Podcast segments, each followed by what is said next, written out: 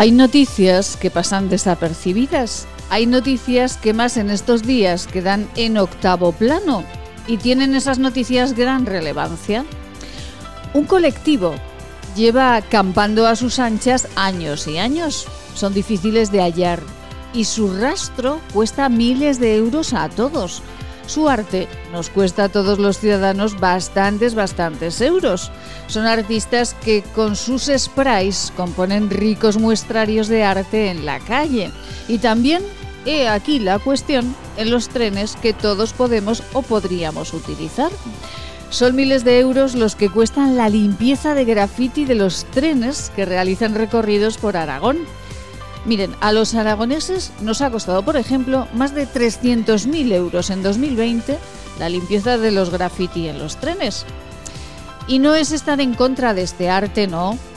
Pero claro, primero, el tren es una propiedad en la que el común de los mortales no puede instalar nada, porque, claro, es de otra gente. Segundo, los trenes pintados con graffiti causan al viajero una sensación de túnel constante no ven. Las ventanillas están pintadas y el olor del graffiti pues es un tanto molesto, además de causar también falta de visibilidad al conductor. Y los grafiteros, oiga que se han disculpado, han enviado una nota a Renfe diciendo que se ofrecen a limpiar los trenes. Han pedido disculpas a los ciudadanos por los daños causados y por el gamberrismo. Muestran su arrepentimiento. Desde Renfe dudan de esta buena voluntad pero oiga, que acogen con interés la oferta de limpieza de los grafiteros. Y no es extraño que Renfe tenga sus prebendas, pues son muchos los inconvenientes causados, como les decimos. Nunca es tarde si llega el arrepentimiento, sobre todo si es sincero. Las cifras asustan. 75% de los trenes dañados, 300.000 euros de daños pues ya pueden limpiar, ¿eh? Limpiar y limpiar estos artistas para enmendar este error. Eso sí, no vaya a ser que limpien porque les faltan trenes. ¿Que les faltan trenes? Igual es por eso. Y tras la limpieza comienzan de nuevo. Es miércoles. De limpieza es la mañana de Huesca. Bienvenidos.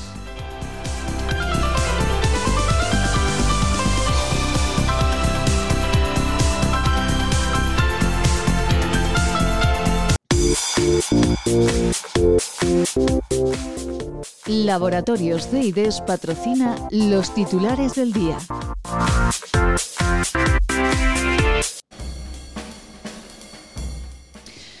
Y de nuevo subimos las cifras de contagios. El mayor incremento se ha producido en Huesca Capital, también en Sariñena, Benavarre y Almudévar.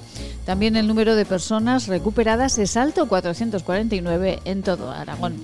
Y esto ha hecho que se activen los planes de contingencia de los hospitales de Zaragoza y Teruel. Los de Huesca, por el momento, mantienen la tranquilidad. Y desde Jaca, Insa, Voltaña, Sallén, desde la Diputación Provincial de Huesca, se buscan medidas para la supervivencia de las empresas ostenses, sobre todo las implantadas en los valles. El viernes se ha convocado de nuevo una manifestación en Jaca. Si Aragón no abre, el Pirineo cierra. Ese es el lema. Y bueno, una nueva edición del Festival de Cine de Huesca se presenta, ya tiene cartel. Se desarrollará del 11 al 19 de junio. Y este viernes ya saben, San Vicente en Huesca, copatrón de la ciudad. Habrá misa, eso sí, con aforo reducido. Vayan reservando ustedes el lugar para el culto.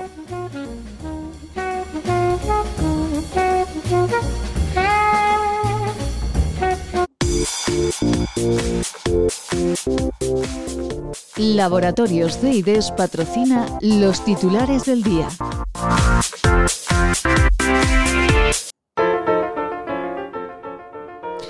Un gradito teníamos a las 8 de la mañana, con sensación de, mm, de menos 3. En este momento 7 grados, pero el cielo nublado, nublado, el viento a 15 kilómetros por hora. La borrasca esta vez, que comienza hoy, se llama Gaetán y continuará a lo largo de todo el fin de semana. Hoy celebramos a San Sebastián y por San Sebastián las calabazas al corral.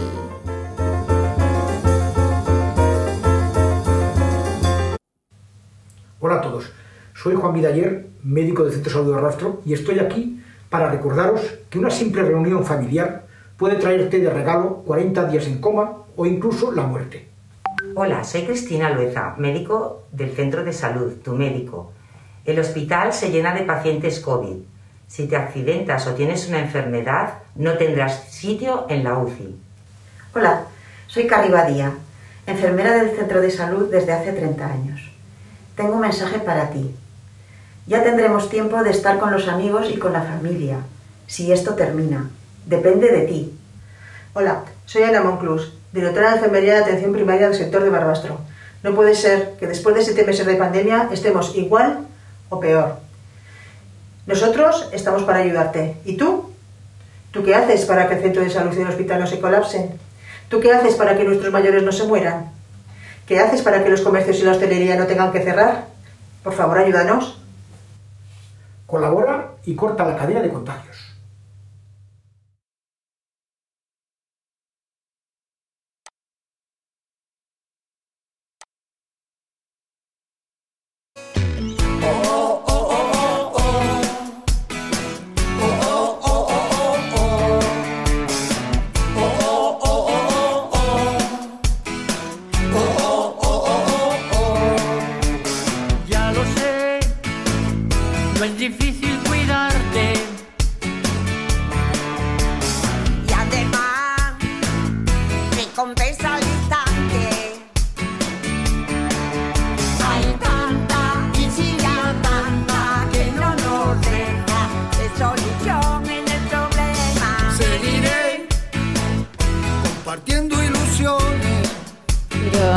Que son maravillosos, son maravillosos. Eh, permítanos comenzar esta mañana de Huesca, en este miércoles 20 eh, de enero, con ellos. Eh, tienen más de 90 años todos, han pasado un casting maravilloso.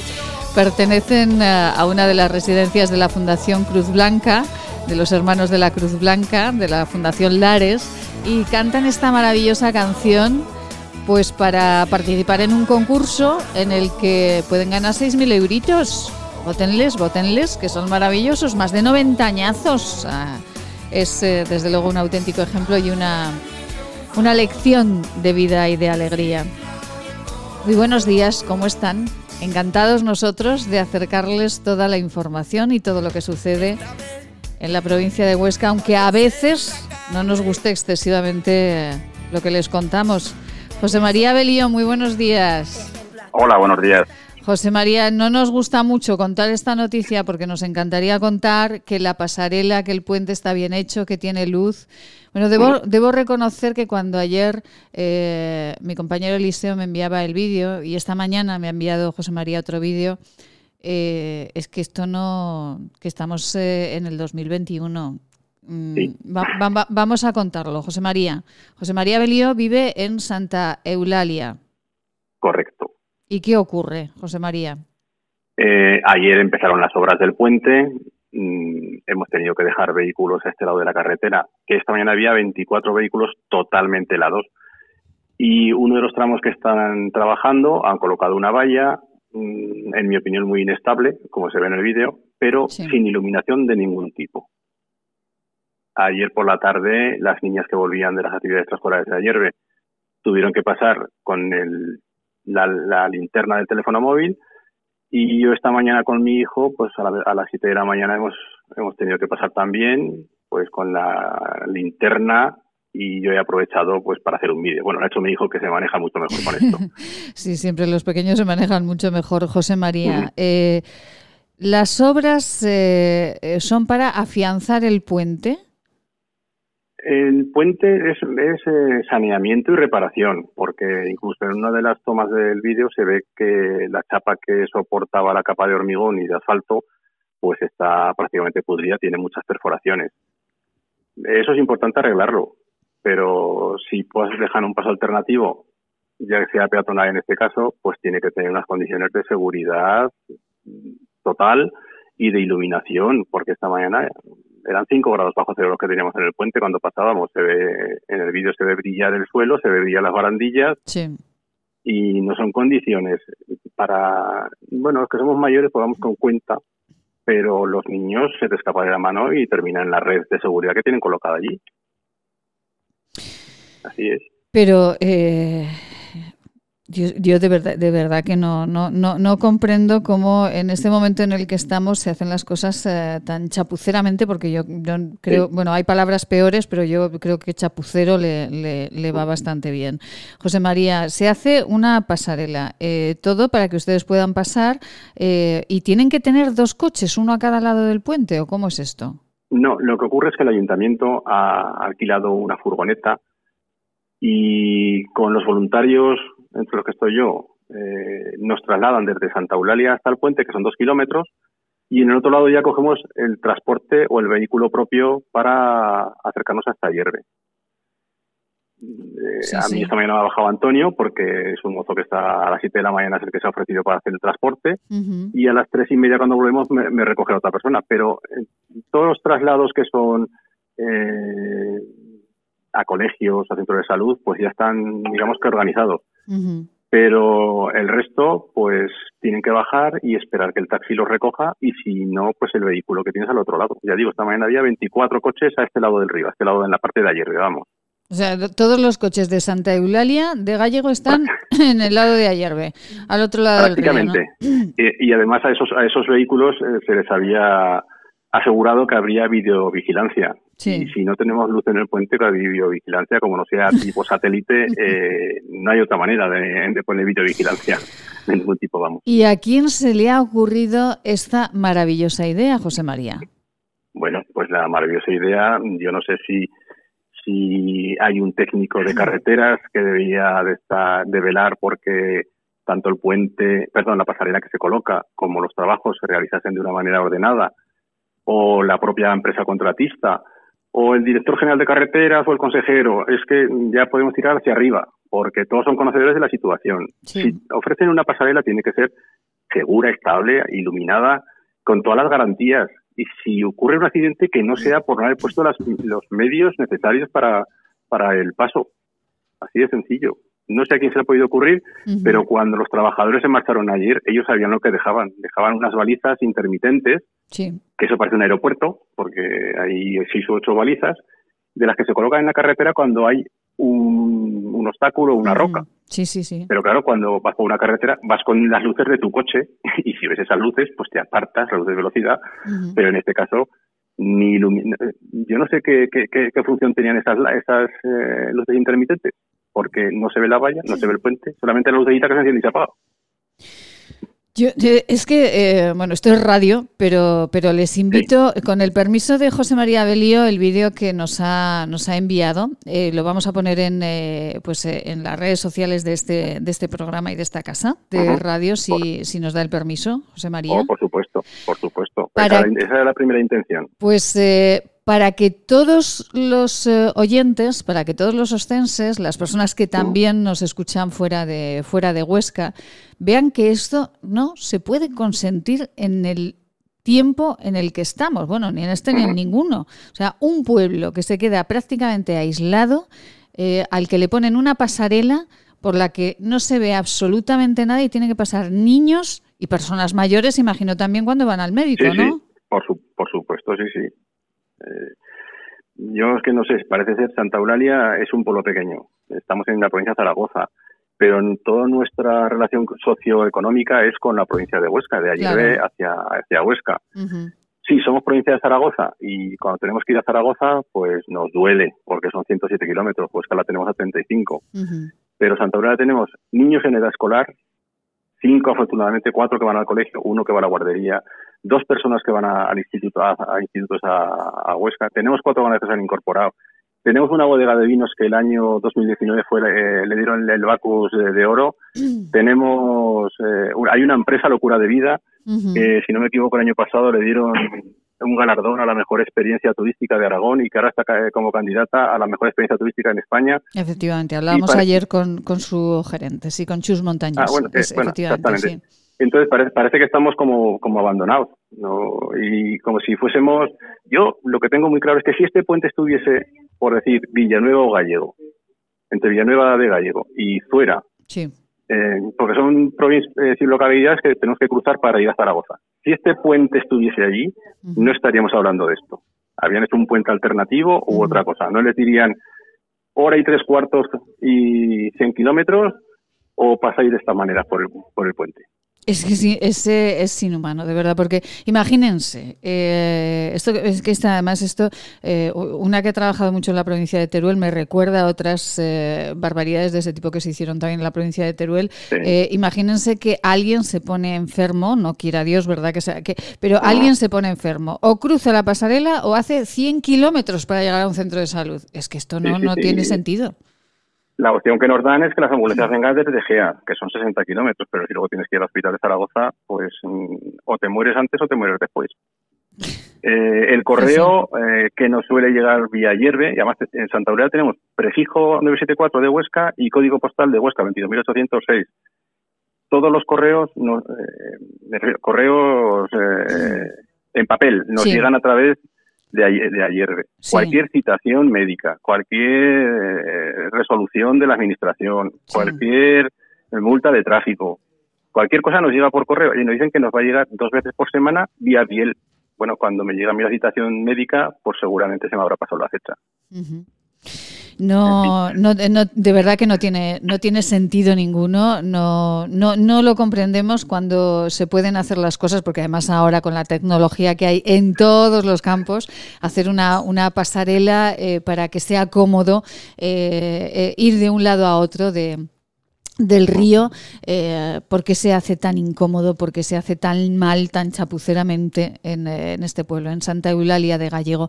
¿Han conseguido hablar, José María, con el director de carreteras, con el consejero, eh, eh, con alguien? El, director general de carreteras, Vicente Fuster, es conocido de primera mano porque, no sé si lo dije la vez anterior, un vecino del pueblo tiene su teléfono directo y ya nos dijo pues que no había solución, la carretera se cortaba y no había alternativas. Y el consejero Soro, pues ya salió en la televisión diciendo que sí, que el puente le hace falta una reparación. Bien, estamos de acuerdo, hace falta una reparación. Pero somos vecinos, somos ciudadanos y nos estamos. Yo me considero ahora como un vecino de Gibraltar cuando cerraron la valla en el 69 y hasta el 82 no la abrieron. Para cruzar a la línea de 50 metros que tenía, pues tenía que hacer Gibraltar-Londres, Londres-Madrid, Madrid-Cádiz, Cádiz la línea. Que si lo hacías en un día, bien, pero si no te pegabas tres días para hacer 50, 50 metros. Pues es lo mismo. Nosotros, La alternativa que nos dan es la misma. José María, desde luego, eh, no, no, es que no, no encontramos otra palabra más que eh, chapucero, porque, como dice, si hubiesen sido dos poblaciones más grandes, en este momento la, la pasarela sería más grande y estaría iluminada. Pero eh, es muy triste que los habitantes de un pueblo como Santa Eulalia de Gallego no tengan los eh, mismos derechos eh, o las mismas condiciones que, pueblos más grandes. ¿Cuántos habitantes tienen? Nosotros estamos 97. Lo que ocurre es que ahora mismo, con el tema de la pandemia, ha dejado a muchas personas eh, no mayores, pero ya maduras, que tienen su segunda residencia en Santa Eulalia y estaremos viviendo unas 85 90 personas en este momento. José María Belío, eh, con su permiso, que ya nos lo ha dado, pondremos eh, esos vídeos de cómo pasan esa pasarela sin luz eh, los pequeños cuando van al colegio. Estamos hablando de unas horas que tampoco son de madrugada, sino a las 7 de la tarde o, bueno, pues a, unas horas tempranas cuando tienen que ir al colegio. Pondremos esos vídeos y, de verdad, cuando necesiten de nosotros, aquí estamos para, para contar cómo si avanza de alguna manera y si hacen algo más para facilitarles a ustedes el paso de Santa Eulalia a Hierve, que está a nada, a cinco minutos, pero cinco minutos que en este momento son muy complicados. José María, un beso muy grande. Venga, muchas gracias. Gracias, gracias a ustedes. Buen día. Gracias por vuestro tiempo. Mm, gracias, buen día. Eh, bueno, tienen que dejar los coches al otro lado del río. Imagínense que, necesitan el coche para otra cuestión. Eh, tienen que esperar a que llegue una furgoneta que ha puesto el ayuntamiento, pasar una pasarela que no se ve, inestable, pero esto, desde luego, no parece de este siglo. Eh, lo que sí es de este siglo, desgraciadamente, es eh, este COVID que cada día eh, nos da pues sorpresas y no precisamente como las de la canción. Sorpresas te da la vida, pero no desde buenas en muchas ocasiones. Juan José Badiola, muy buenos días. Hola, buenos días, Maite. Bueno, un placer de hablar contigo. Un placer, Juan José, de verdad, un placer y muchísimas gracias, como siempre, por su tiempo, porque, porque bueno, en este momento a, todos ustedes se les ha complicado mucho, mucho la vida. Eh, profesor Badiola, eh, ¿cómo va el COVID? ¿Cuarta ola, tercera, segunda, primera? ¿No hay ola? ¿Es pandemia? ¿Cómo, cómo decimos esto? Bueno, primero hay pandemia, que está en pleno en pleno desarrollo en estos momentos, ¿no? Eh, en el caso de España, pues es una tercera ola. En Aragón somos la cuarta ya, vamos por la cuarta, porque tuvimos ya la de verano, que en otros sitios tuvo poca importancia. Entonces, estamos en un momento delicado, Maite, es un momento en que efectivamente, si uno ve el mapa nacional, pues efectivamente comprueba que está elevándose la casuística en casi todas las comunidades autónomas. Hay algunas una situación muy preocupante, ¿verdad? Estamos ya casi en, perdón, pasamos los 700 casos de, se llama incidencia media acumulada en los últimos, eh, las últimas dos semanas, pues, eh, pues que es una cifra francamente elevada. Afortunadamente, siempre hay un consuelo, ¿verdad? Aragón estamos por debajo. Es decir, que en este momento, afortunadamente, Aragón no, no estamos sufriendo la peor parte de esta, de esta ola, tercera o cuarta, ¿no? Sí. Bueno, pues vamos a ver cómo evoluciona la situación. Pues vamos a ver cómo evoluciona. Eh, estos días hablábamos con... Eh, bueno, eh, ¿usted sabe por qué Huesca estos días se cerró también cuando sus índices de, de mm, enfermos eran, eran menores que en el resto de ciudades? Bueno, eh, fue basado más en la incidencia, más que en los enfermos. Es decir, que eh, lo, que hay varios factores que se tienen en cuenta a la hora de tomar medidas. La incidencia es el número de casos nuevos que están apareciendo, de contagios, una palabra, lo creo que expresa. Claro, lo que es los enfermos es una consecuencia posterior, porque si hay más contagios, la probabilidad de que haya más enfermos, obviamente, es mayor. Y, pero es una situación que viene, es una cadena ¿no? de acontecimientos en el que primero son los contagios, después ya bueno, hay que tener en cuenta que en Aragón la mitad de los contagiados son, son asintomáticos, eso es importante tenerlo presente. Pero claro, la otra mitad, pues hay gente que puede tener un, número de, vamos, síntomas relativamente leves y otros no, y esos son los que van a los hospitales, lógicamente, ¿no?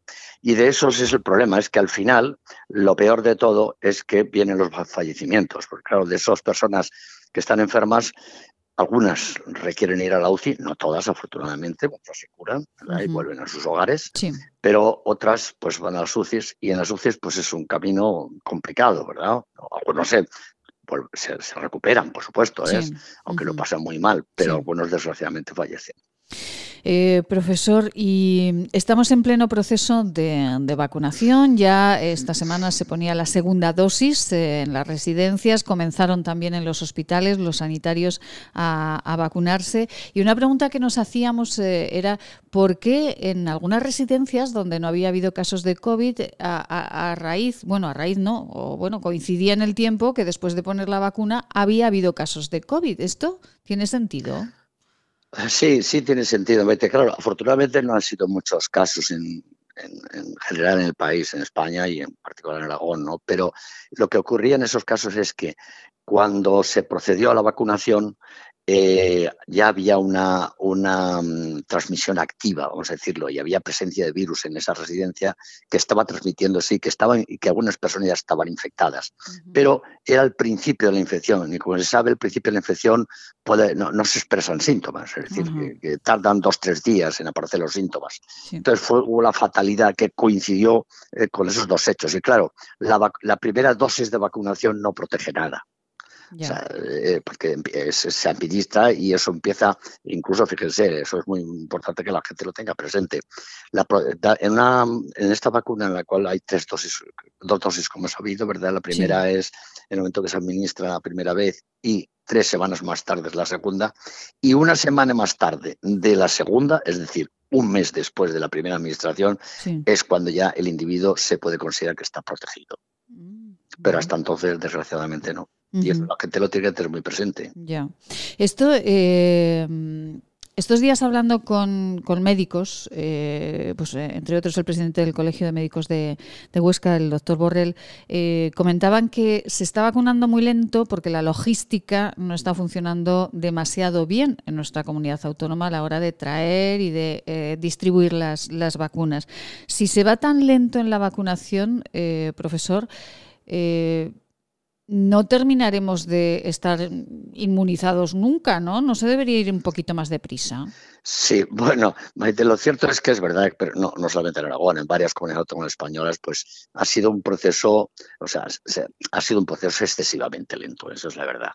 Problemas logísticos, pues sí, la mayoría yo creo han sido esto. En otros, bueno, claro, también no hay que olvidar que se ha depositado todo este, se ha encomendado este proceso de vacunación a la atención primaria. Y claro, la atención primaria, el problema es que no solamente atiende, debe atender a esta tarea, sino que además está atendiendo a personas que, que, está, que, están, que se sienten mal y que van a la atención primaria y que, y que también demandan una atención, obviamente, un, trabajo con ellos. Entonces, yo creo que eso al principio se tenía previsto una unidad específica, ¿verdad? Y empezar a, formarlos bien que tampoco es tan complicado porque al fin y al cabo es, es un, pinchazo, ¿verdad? Como ya se ha visto en, en, el, en el deltoides. Sí. Eh, eh, y, bueno, pues hombre, sí que hay que llevar un registro, después a esa persona hay que advertirle que tiene que venir tres semanas más tarde, piscar un día.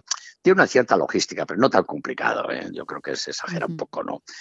lo que sí que es cierto es que, bueno, pues hombre, cuando empieza un programa de vacunación siempre es más lento, se hace de manera lenta. Ahora ya creo que que afortunadamente aquí en Aragón y en el resto de España se, se, está tomando ya está tomando una velocidad de crucero. Pero mire, dada la situación en que estamos, cuanto más se avance en la vacunación, mejor porque es que en esta situación yo creo que la gente está ya cansada, ¿verdad? Sí, sí. Y, está, Y, tiene miedo, y además es lógico, porque hay personas que pueden correr un serio riesgo, ¿no? Estamos ya todos eh, bajando la guardia, estamos cansados, eh, yo creo que esto nos está afectando incluso a, la salud mental de todos, ¿no? Estamos ya... bueno, hay estudios ya muy serios sobre este asunto, ¿eh? que es una realidad. Eh, se, se, habla de los, de los sanitarios, y eso, claro, es lógico, porque los sanitarios están ya muy cansados porque llevan ya mucho tiempo con esto, ¿no? Pero, pero la población en general también.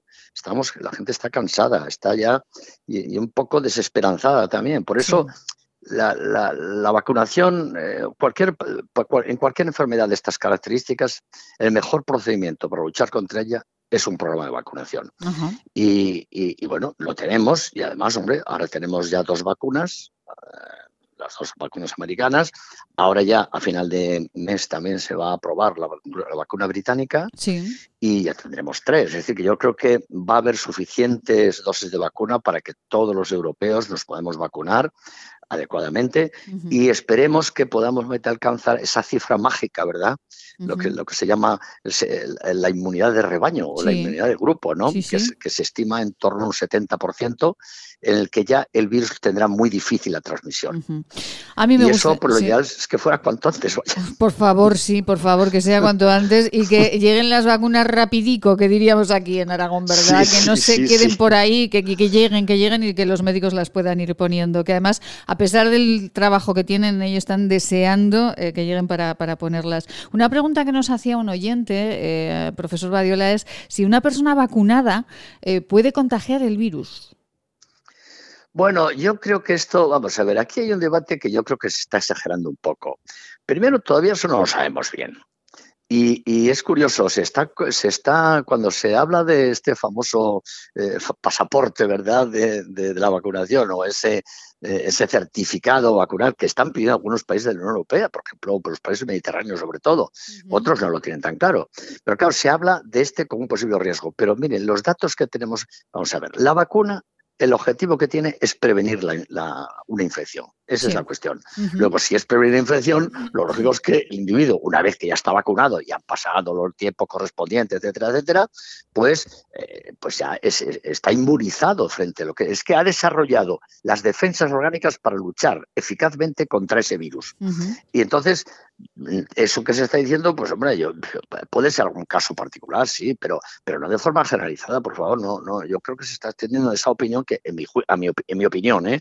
no es correcta. Y hay datos empieza a haber datos muy precisos, concretamente en Israel, que como se sabe es el país que en este momento va por delante del resto de los países del mundo, ¿no? Y ya están apuntando en que eso no es una situación que preocupe para, para, para el hecho vacunal. Ah, pues es decir, ¿podría haber algún caso específico? Bueno, pues pero Maite, porque todos nos respondemos igual. Ya.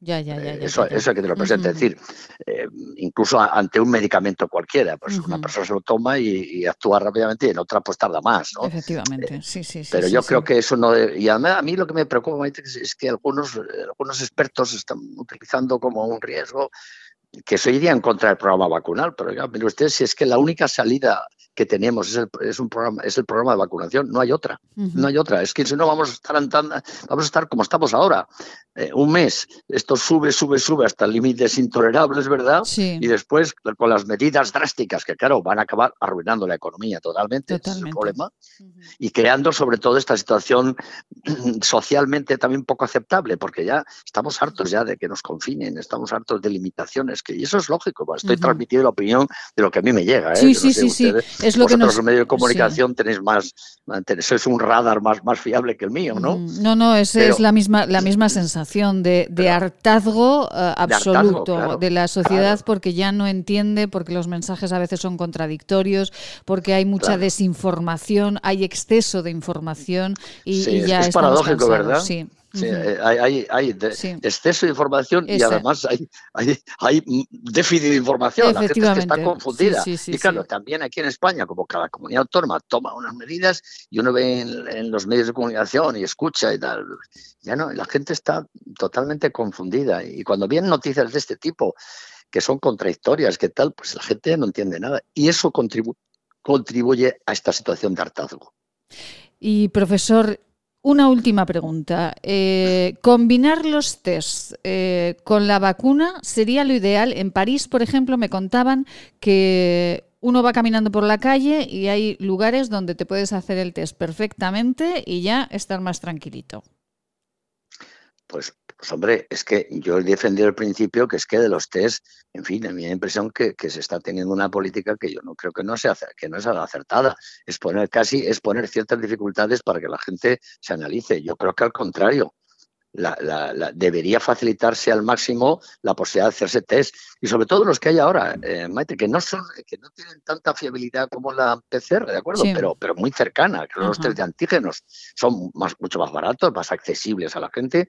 Y, y ya el individuo sabe un poco a qué atenderse. Otra cuestión es que eso no es un, vamos a ver, no es una, una fiabilidad al 100%, pero hombre, si uno tiene un test y le da resultado negativo, pues ya en principio tiene una cierta tranquilidad. Y todo lo que sea dar tranquilidad a, la gente, a la población, es bueno. Y, por tanto, yo soy favorable a que sea el, mayor eh, que haya la posibilidad de que la gente se pueda analizar de la manera más fácil posible, que ahora parece que, que, solamente es un médico tiene que comentarlo. Bueno, los médicos bastante tienen. Pobrecillos, pobrecillos que están, están saturadísimos, pobrecillos. tienen los pobres ya con lo que tienen encima. Con lo que tienen encima y encima con, eh, bueno, pues eh, que después vamos nosotros irritados también a, echarles a ellos, pues muchas veces la a exigirles, más todavía. Efectivamente.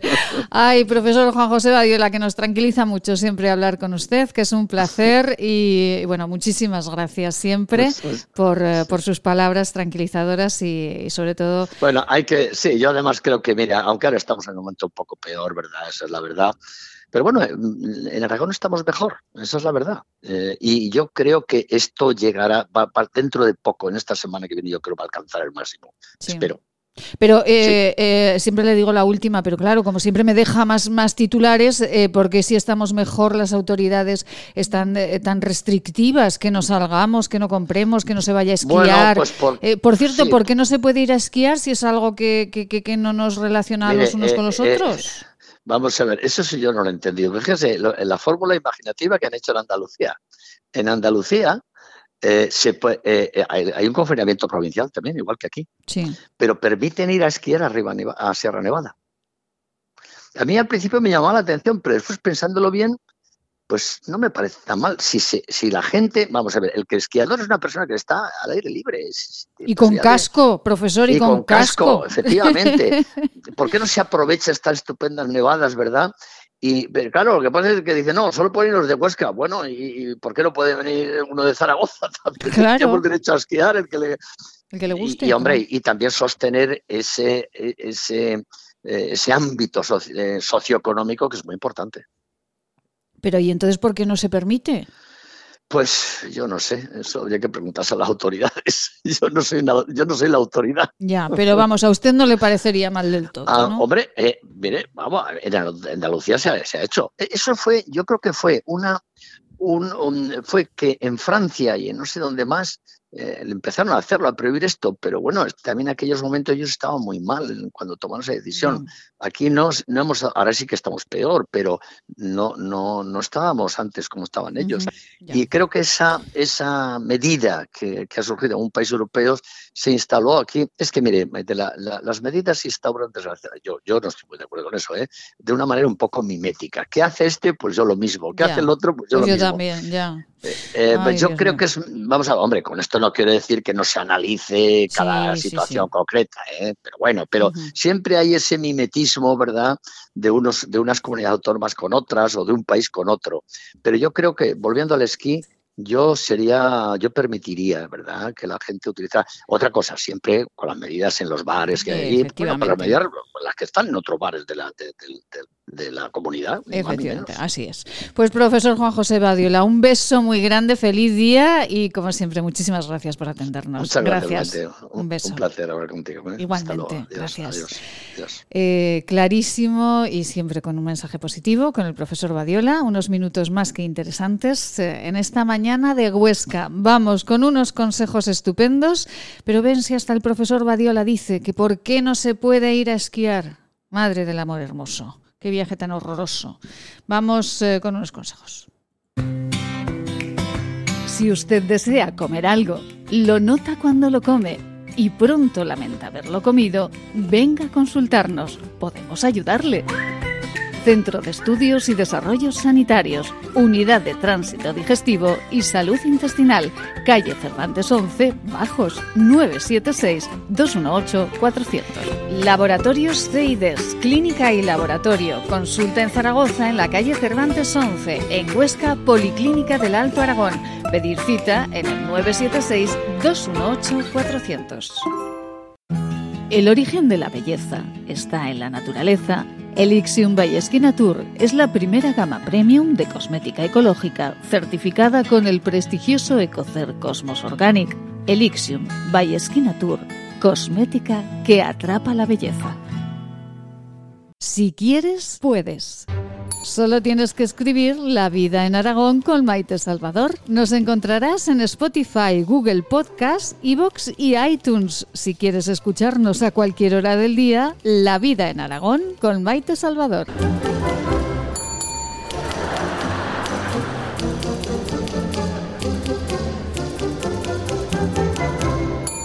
Cuando un gesto tan simple como lavarse las manos no es posible para algunos, se demuestra que no todos somos igual de vulnerables frente al coronavirus. Ayúdanos a paliar las consecuencias de la pandemia entre los más desfavorecidos del planeta. Que tu solidaridad no separe nuestras fronteras. Llama al 900-811-888 o entra en manosunidas.org barra emergencia coronavirus y colabora. Plaza Imperial, a solo 15 minutos del centro. Cine, bolera, restaurantes, juegos infantiles, pádel, ocio para todas las edades, en las que volverás a enamorarte de Plaza Imperial. Imagina tenerlo todo para pasártelo en grande. Haz tu planazo en Plaza Imperial. Hola radioyentes, soy Seila. Os mando mucho ánimo. Hay que pensar que cada día que pasa es un día menos. Todos juntos lo superaremos. Nuestra querida pequeñaja, nuestra querida Seila, que como el profesor Badiola, pues nos da muchísimo, muchísimo ánimo. Bueno, nos encanta de verdad que personas eh, tan sabias como el profesor Badiola eh, también duden de que estas medidas de cerrar los valles, de que no se esquíe, dudan de que estas medidas sean eh, pues las más apropiadas en este momento, que podría, como en Andalucía, pues eh, hacerse de otra manera y combinaríamos perfectamente lo que es eh, el futuro, la economía, con eh, la salud.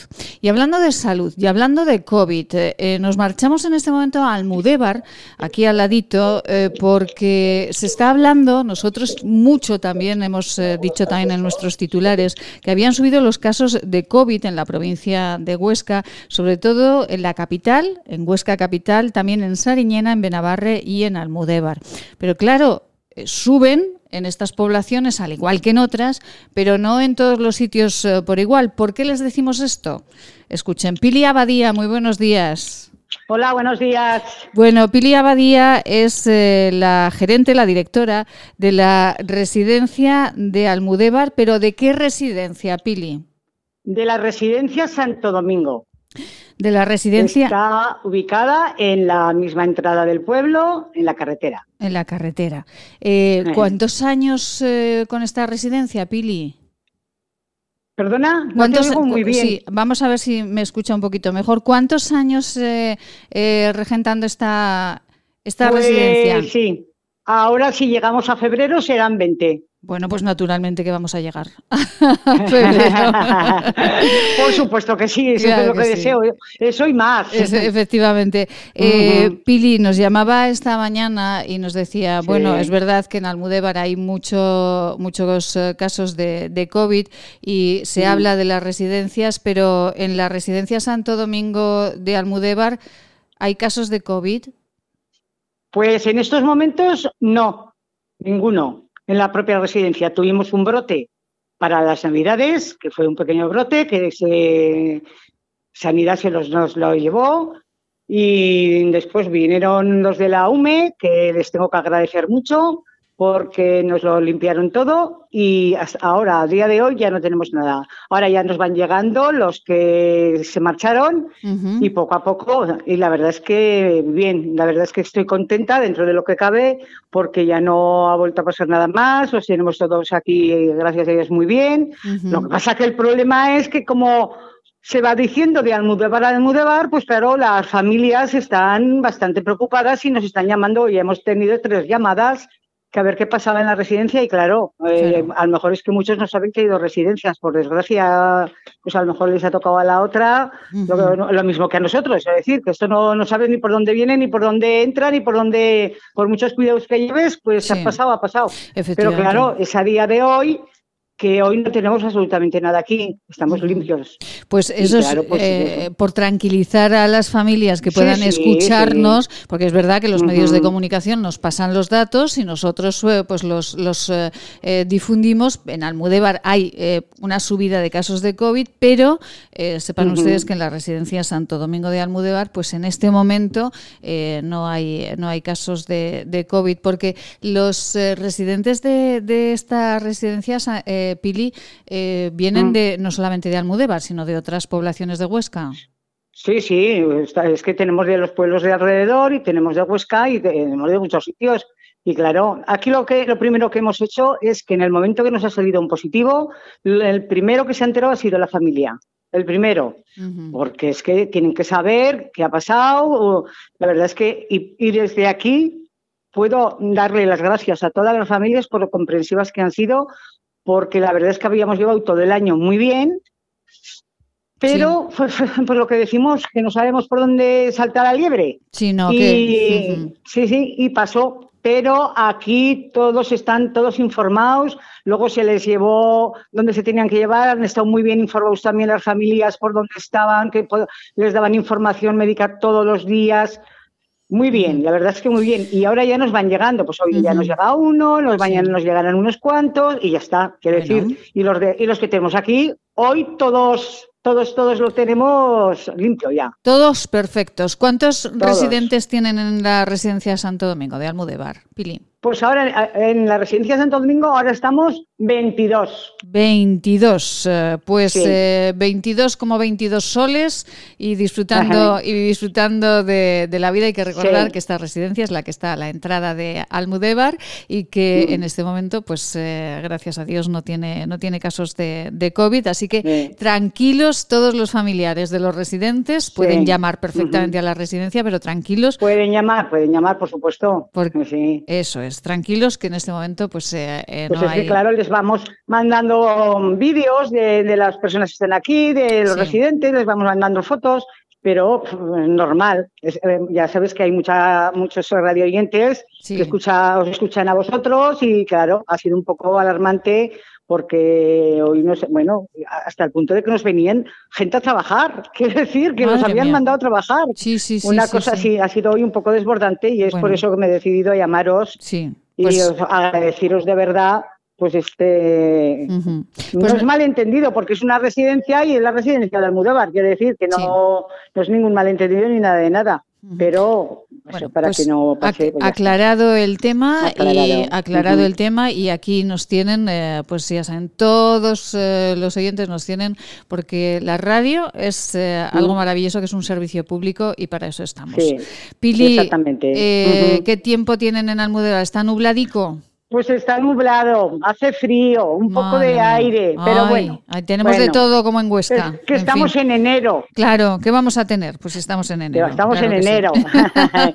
a ver si llega la primavera, se va todo esto, pero se lo lleva todo por delante y ya está. Efectivamente. Porque estamos pasando mal, mal. Sí, bueno, como decía, como decía, el, eh, como decía el profesor Badiola hace unos eh, minutos pues estamos todos ya muy cansados de, este tema. estamos todos muy cansados. Bueno, pues. Y yo, eh, desde luego, los abuelos que tengo, puedo, vamos, chapó de 10, porque desde febrero de que va a ser ahora un año no han salido de la residencia y vamos, y hay algunos que están muy bien físicamente y, psicológicamente, perdona, y, podrían haber salido y todo, y aquí están como unos héroes, la verdad que sí, es que son unos héroes. Pues son, mire, ah, vamos a hacer una cosa, Pili, le voy a le, voy a poner un reto que a Pili esto de los retos me parece que le gustan mucho. Vamos a, vamos a organizar un día de esta semana o de la próxima y yo la llamo a usted y me pone usted a uno de los residentes o a dos de los residentes y hablamos con ellos. ¿Le parece? Me parece de maravilla, como si quieres ahora que me están escuchando todos, me he tenido que ir a otro sitio, a otro espacio, porque cuando les he dicho que iba a hablar por la radio, bueno, están enseguida. Pues vamos a hacer una cosa, lo, vamos a hacer mañana, Pili. ¿Le parece? Venga, pues mañana hablamos con los residentes. Venga, pues lo organizamos para mañana. Parece. me parece de maravilla. Pili Abadía, directora de la Residencia Santo Domingo de Almudebar. Un beso muy grande. Mañana hablamos con los residentes. Un besito. Igualmente, gracias por todo. Gracias, hasta mañana. Dios. Pues naturalmente que vamos a hablar con los residentes, claro que sí, para que nos cuenten cómo están. Amelia Rius, buenos días. ¿Qué tal estáis todos? Bien, un poco bueno, un poco no, muy enfadados por lo de las estaciones de esquí, que ah. vamos, que no hay derecho. Pero por lo demás, todos guapos y todos bien. Y todos bien. Venga mañana va usted a hacer de eh, conductora eh, con los residentes de la residencia de Almudebar. ¿Le parece? Usted va a hacer de conductora del programa. Ah, pues me parece muy bien. Cualquier día tendré que ingresar yo también en la residencia. pues mire, pues mire, esta, esta es muy bonita. Además tiene, pues pues un pueblo muy bonito, eh, pues la directora es muy simpática, yo voy mucho al Almudévar, pues si quiere, podemos buscar una plaza? Bueno, de momento, de momento creo que aún puedo resistir en mi casa. Pero en el momento que yo, que yo vea que no me puedo preparar el desayuno y la comida, pues tendré que pensar en alguna solución, claro. Ha dicho que de momento puede resistir como si estuviésemos en la guerra y todavía pueda, pudiera resistir en la trinchera. esto es peor que una guerra, hija mía. Ya. Porque aquí no sabes lo que te puede pasar. Pues en la guerra ya sabes que hay una zona y otra zona y un sitio donde no pasa nada.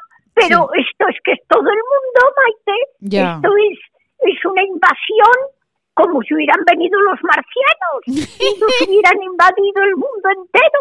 Pues, pues esto es igual, una invasión del coronavirus, pero, pero mundial. Mundial, sí, sí. Que, no sabemos dónde está el marciano escondido, claro. Pues, pues el marciano no es que esté escondido, está cantando a sus anchas, hija mía. Va por ahí y, va contagiando a ti, a ti, a ti, a ti. Y, y no se le escapa, no nos escapamos más que mira, los que buenamente podemos estar encerrados un santo día. Claro, es que los que estamos encerradicos, que yo también me incluyo, pues vamos capeando el temporal, ¿verdad? Pero claro, Es que esto del encierro al final nos va a poner malitos. Sí, sí, por una ventana, al abrir la ventana para ventilar la casa o eso, se va a entrar el marciano con el coronavirus en Ay, Dios mío, Amelia. Eh, se me ha olvidado preguntarle eso al profesor Badiola. Mire que le he preguntado cosas, ¿eh? pero eso se me ha olvidado. Mañana, otro día se lo preguntamos. Bueno, Amelia, vamos con los servicios informativos y eh, volvemos con usted y estos marcianos que nos ha gustado mucho la metáfora que ha hecho. ¿Le parece? Sí, mira, oye pues se podrían quedar los marcianos en Marte y sus alrededores mañana y no venir al mundo a El Marte y sus alrededores, en Plutón y todo eso. Amelia, hasta ahora mismo. Venga, hasta ahora. Hasta ahora. Servicios informativos.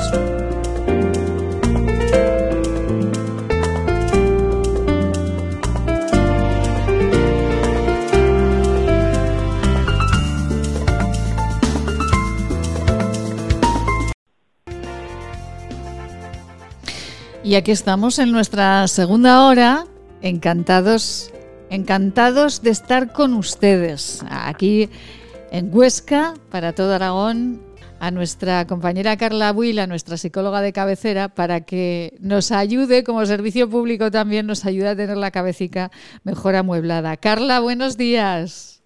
Buenos días. Bueno, Carla eh, Buil, eh, ¿qué tal está con estos estos días grises? Son peores, ¿no? Para la cabeza. El sol nos ayuda a estar más alegres. Sí, como dije la semana pasada con lo de la nieve, lo de la, niebla nos da tristeza, ¿no? Como una sensación más de, de, pues hace mal día estás como más sin ganas, ¿no? Más triste, más desanimado, quizás. Sí. Bueno, pues eh, haremos que salga el sol por lo menos dentro de nosotros eh, con esta con estas nubes que tenemos y por lo menos pues eh, intentaremos ver la vida de forma positiva como siempre nos dice nos dice Carla.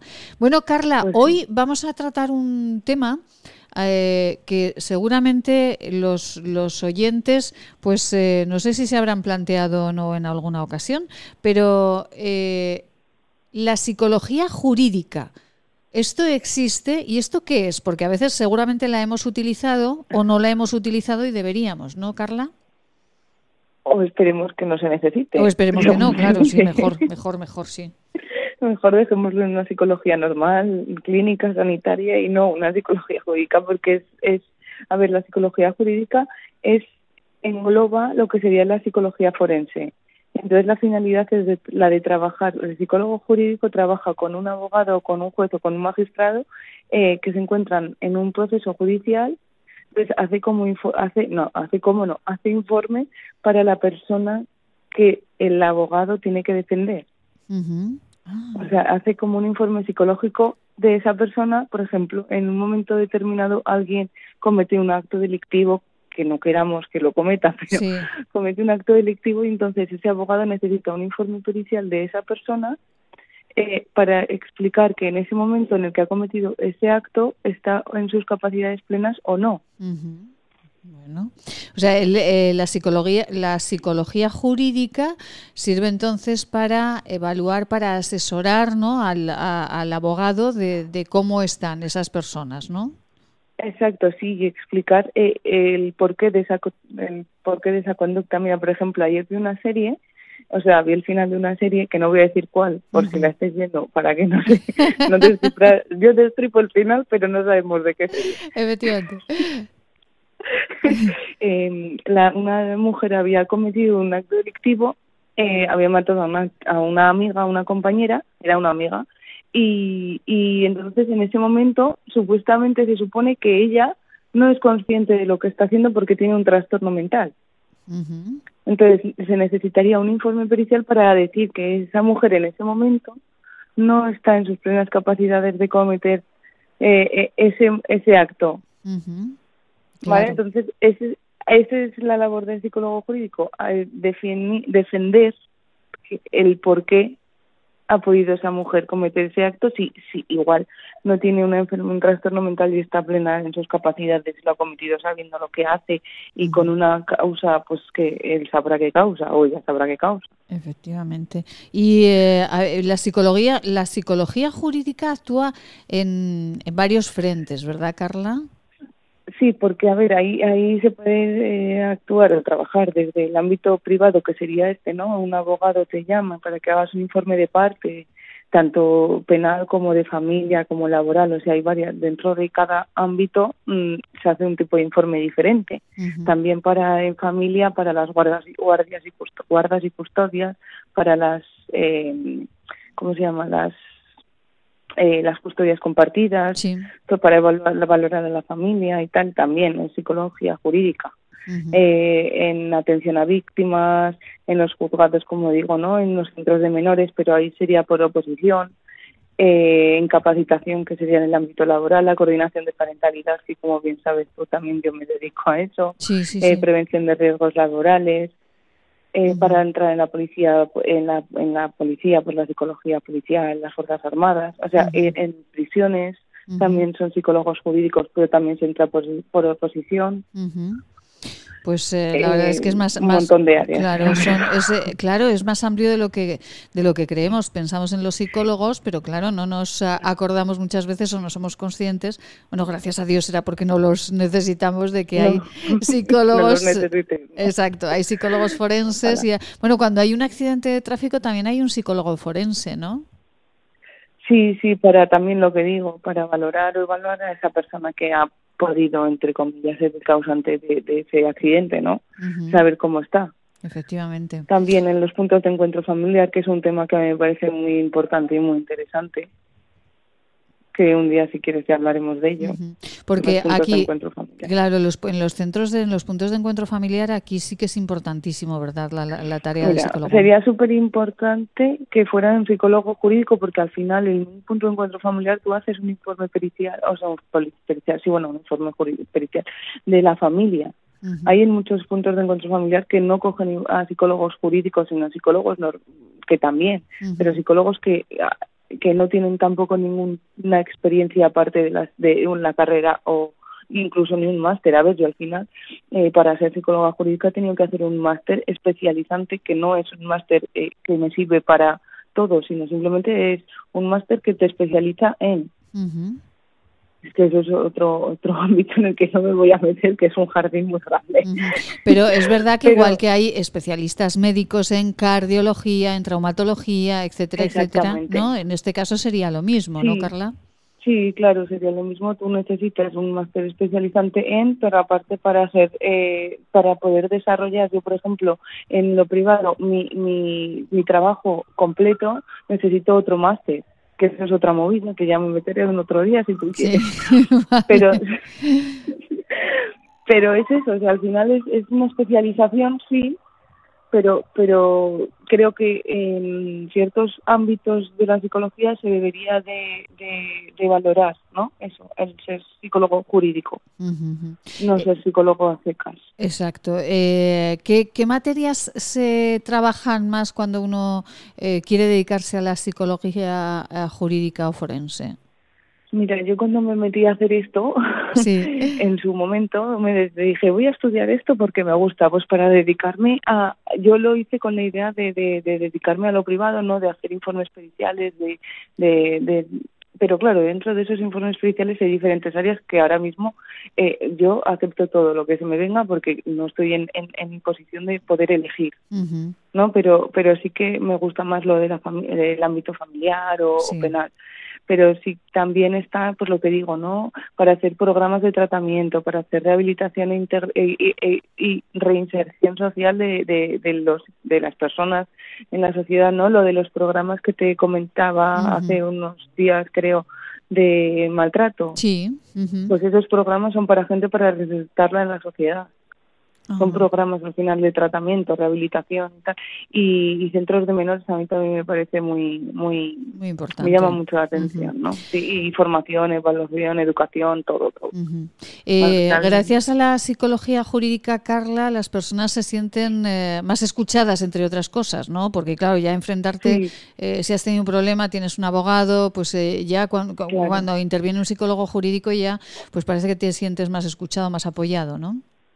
Sí, porque al final intentas eh, hacer que esa persona mm, vea que tiene un problema, pero que no lo internalice mucho en tengo un problema y por eso he hecho esto, ¿no? Al final intentas eh, darle una un porqué a ese a esa a, a, la conducta que ha realizado, ¿no? Al final intentas darle un porqué a esa conducta. Sí explicándole el proceso de, del porqué de esa conducta y qué le ha llevado a, a realizar ese hecho o, a cometer esa, ese delito o, o, lo que sea en este caso. Como estaba hablando de lo de la mujer de la serie de ayer, pues Me, me, me, meto un poco en eso, ¿no? Pero sí que al final es, es tú les escuchas, tú les haces un informe, tú explicas la situación y el porqué de esa situación. Ay, cómo aprendemos con Carla, qué maravilla. Carla, eh, esto de los, eh, este espacio de los miércoles, eh, desde luego es todo un aprendizaje y un remanso de paz en este mundo en el que estamos constantemente hablando de, de, virus y, de ataques de todo tipo. Por cierto, ¿sabe, hace mucho que nos saluda usted Amelia Rius? Ay, pues sí, hace mucho que no hablo con ella. Ah, pues vamos a intentar a ver si es posible que se escuchen ustedes. Amelia, buenos días de nuevo. Buenos días. Y buenos días, hija mía. Bueno, es, buenos eh, días, Amelia. Amelia. Amelia. ¿Con quién estás hablando? Amelia, estoy hablando con una amiga suya que a su vez tiene una abuela que también es amiga suya. Ah, entonces, Carla. Ah. Carla y su abuelita. Efectivamente. Ya, ya, ya, ya, Bueno, vamos a ver, eh, eh, vamos a, es que esto no se crean que, es fácil. Amelia, escucha usted, eh, Carla, salude a Amelia. Buenos días, Amelia. Buenos días, Carla, hija mía, ¿qué tal está tu abuelita? Pues muy bien, por aquí, trabajando. ¿Tú? ¿Te estás bien también? La, la abuelita trabajando. La abuelita no. estará como yo tranquilica, tranquilica. Eh, no, mi abuela está trabajando. Y, evitando mi abuela está trabajando. Evitando salir lo, más, lo menos posible. Sí, pero escuche, escuche lo que le dice Carla, Amelia, escuche. Que mi abuela está trabajando. Sí. Mi abuela está trabajando porque le compramos unas cortinas y las tiene que coser. porque bueno, pues así, así no se aburre, oye. Claro, claro, por eso decía que estaba pues trabajando. Está claro. si es que tenemos que buscarnos una distracción. A mí me pasa igual. Cuando no estoy escribiendo, estoy discurriendo. Y cuando no estoy discurriendo, estoy leyendo. Y cuando no, pues pues durmiendo. me quedo ahí en la butaca y me quedo más dormida que una momia. Ay, Dios mío. Carla, Will, eh, un beso muy grande. Muchísimas gracias, eh, como todos los miércoles, por este espacio magnífico. Que sepa que tiene muchos admiradores en Huesca, ¿eh? que lo sepa. Que van a hacer club de fans de Carla Will. Y eso que solo las... ¿Cómo que, no va a tener admiradores con lo guapísima que es? Claro, Pero pues... Si es una preciosidad de criatura, hija mía. Claro, y, y solo la escucha que si la llegan a ver, yo pues les cuento. Pues a que calculen que, podemos ir pronto. es equivalente A, a, cómo habla. Es encantadora en todos los sentidos, físicamente y, y, espiritualmente, y hablando, oye, igual, igual. Carla, Will, un beso muy grande y a ver si podemos estar, encontrarnos muy prontito aquí en Huesca. un pues besito muy grande, Carla. Un, beso a toda la familia. Gracias, buen día, un beso. Ay, Amelia, Amelia, Amelia que nos ha dejado impactadísimos con esto de los marcianos, que parece un ataque de los marcianos esto de, del COVID. Hombre, pero dime tú, a ver, ¿de dónde ha venido esto? Pues ha tenido que venir de un planeta eh, lejano, oye, de un sitio, porque invadir todo el mundo, invadir una guerra mundial, de esas características, esto es peor, peor que una guerra mundial, hija. Ya, eh, ya, ya. En los primeros muertos que hubo cuando empezó esto hace un año, ya dijeron que había habido más víctimas que, que, en la, que en la Segunda Guerra Mundial. Oye, pues, pues, pues los marcianos que nos han querido invadir. Hoy, hoy Amelia, la Tierra, el planeta Tierra, que tiene que ver con, con, los marcianos? Estábamos aquí tan tranquilitos con nuestro turismo, con el turismo de, de nieve en invierno, el de la montaña y el de la playa en verano, viviendo aquí como reyes. Y, nos invaden con esta... Pero les parece que tenemos poca, poca, bueno, poca invasión con el gobierno que nos dirige. Pero si, si es que este gobierno ya es, ya de por sí, el gobierno ya, ya fue una invasión. ya, ya a usted no le pareció muy bien cómo llegó, ¿no? Porque de esto hablamos mucho el año pasado y el anterior. A usted esto de cómo llegaron no le pareció muy justo, ¿no? A mí no me pareció en absolutamente, totalmente negativo, vamos, una cosa insoportable, porque reunirse como se han reunido, lo más, lo más, vamos, lo más detestado de nuestro país, los de la ETA, los, los separatistas catalanes, el de Podemos que ha venido con todo el, el bagaje de Venezuela. Oye, hay plantarlo aquí, pero ¿qué es esto? Y los socialistas, que como tienen poquicos, poquicos puntos, poquicos votos, pues resulta que se apuntan a lo que sea, hasta el coronavirus, porque el coronavirus eh, casi les, vamos, no quiero ni pensarlo, ni mm. quiero ni pensarlo que les haya venido bien para sus, para sus deseos. Pero yo creo que sí, porque están arruinando el país de una manera. Ay, Dios mío, Amelia, de verdad. ¿Cómo están las empresas? ¿Cómo están Ay, las, empresas estamos, estamos, los autónomos y las empresas estamos un poco regulín. las grandes empresas. Pues también. Y, y, todos, todos los, la hostelería, la nieve ahí en Huesca, todos los valles que viven de, de los meses estos de la nieve, con, con, la suerte que hubieran tenido este año, con lo que ha nevado, con, con, la capa de nieve que tienen los metros de mm, nieve. Efectivamente, sí, sí. Y que no les dejen trabajar. Qué barbaridad. Ay, qué barbaridad. Por cierto, Amelia... Pero, ¿Cómo discurren? ¿Cómo discurren estos gobernantes? Mire, hace un ratito el profesor Badiola nos ha dicho que en Andalucía, por ejemplo, sí que dejan eh, ir a esquiar a Sierra Nevada. Pues claro, lo, pues han organizado. sí. Claro, lo han organizado. en, claro. en Cataluña y en el país de los países del norte, en Santander y en País Vasco, en todos los sitios, oye, menos en Aragón. Pero ¿qué hace este señor Lambán? ¿Es que se ha dormido? ¿O qué le pasa? No lo sé, Porque no además, lo sé nuestro, nuestra autonomía no es que sea de las más alarmantes en, tocante al coronavirus. Porque pues no, os ha dicho Badiola también. Con Madrid, con Cataluña, con Extremadura, pues nosotros estamos eh, prácticamente en la cola de, de los que están contaminados. Ya. Pues, por pues cierto, por pues cierto, Amelita, eh, como me ha hablado de, de, de marcianos, ¿usted eh, ha visto muchas películas de marcianos? Películas de marcianos. Sí. Pues no sé, aquella de ET, aquel, si el ET aquel era un marciano. Sí. Pues me parece que solo he visto esa. ET, e ay, que era mi casa, teléfono, era un, además era muy dulce, ¿verdad, ET? Sí, el ET era muy cariñoso y era muy tierno y era la, la hicieron hace poco y yo casi lloré. Digo, madre mía, no lloré cuando la vi la primera vez. Claro, se nota que ahora soy más vieja y las circunstancias que vivimos y todo eso, pues todo influye, todo influye. Claro, estamos más sensibilones, sí. Pero ET fue una película que causó furor porque era, pues bueno, pues un bicho muy divertido. pero si es que había cola para ir a verla, hija mía, si es que era en el teatro, en el cine Coliseum que estaba donde estaba el teatro Argensola, que ahora hay un pasaje o no sé qué hay. Sí. Pues en aquel cine, oye, había que que comprar las entradas poco menos que en la reventa porque era un, era un boom, era un boom. Ahora la verdad es que la película era muy mágica.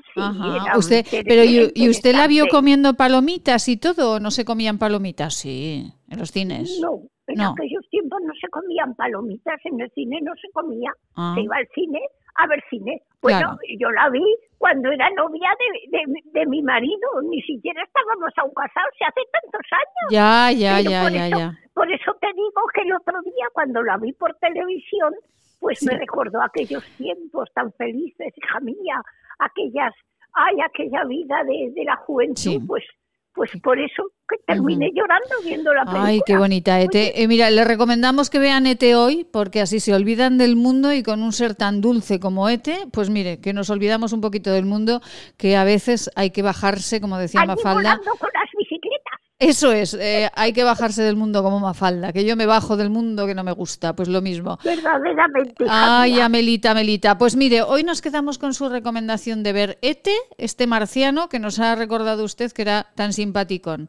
Bueno, Amelia. no sé si era marciano o de dónde venía, pero la verdad es que era un ser extraterrestre, eso sí, fuera de nuestro planeta, porque no era como nosotros, pero tenía sentimientos y tenía cariño y tenía ternura, igual que nosotros, sentía igual que nosotros. Claro, igual, igual, igual que el, el, vicepresidente del gobierno de España, ¿no? Oh, calla, por favor, eso es el del moño. La moños, que había una en Barcelona que se paseaba, estaba un poco mal de la cabeza, claro, se paseaba por las ramblas de Barcelona, la rambla de las flores y de los libros y de los pájaros, y, y, y, la llamaban la moño porque llevaba siempre unos pelos. Yo llevo moño, pero no soy la moño, ¿sí? que lo llevo siempre muy bien peinado y muy bien arreglado. Su italiano que para ella lo llevaba siempre medio despeinado y le llamaban la moño porque iba muy mal peinada, claro. ¿Pero acaba de usted llamar ya la moñosa al vicepresidente? No, no. ¿A ese? Sí. Mira. Vamos a, vamos, vamos a cortar la conversación. Todo lo que le llames es poco. Ay, Amelia, menos mal que le ha dado la tos. Ale, que nos escuchamos mañana.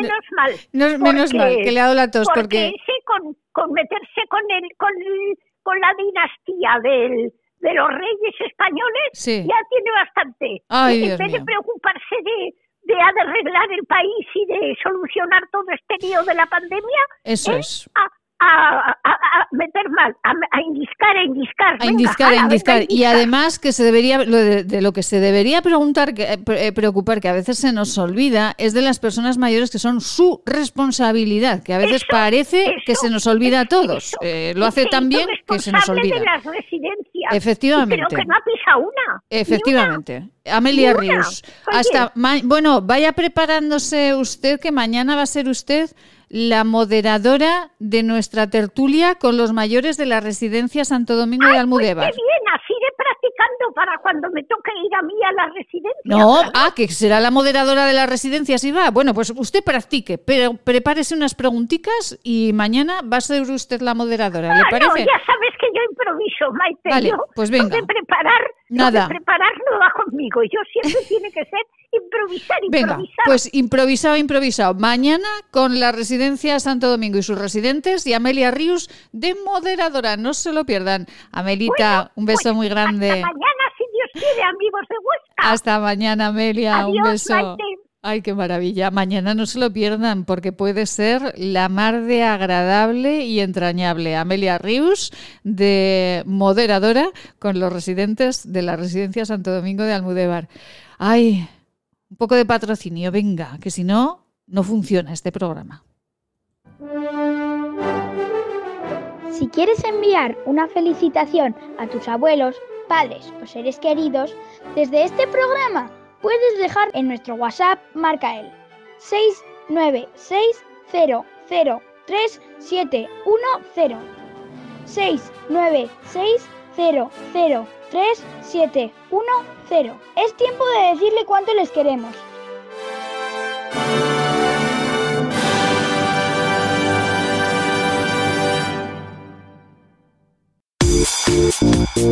Permítanos darles en forma de infusión para tomar todas las veces al día que necesite una receta que seguro le facilita el logro de la felicidad basada en el equilibrio personal.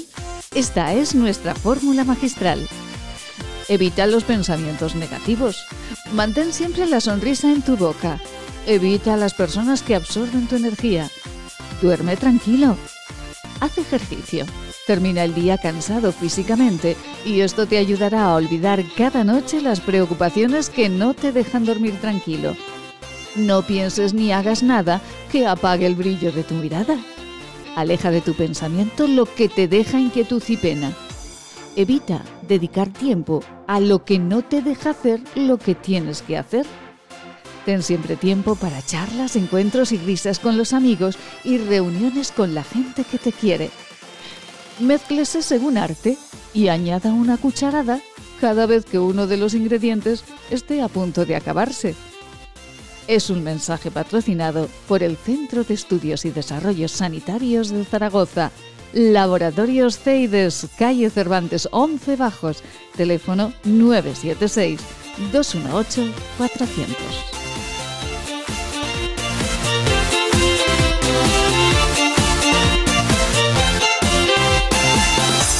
¿Quieres estar al día? Teclea maitesalvador.com. En el menú elige En Antena. Ahí podrás seguir en directo cómo es la vida en Aragón y también podrás escuchar todos los programas emitidos. Sin filtros, noticias profesionales, consejos y buen humor. maitesalvador.com en antena.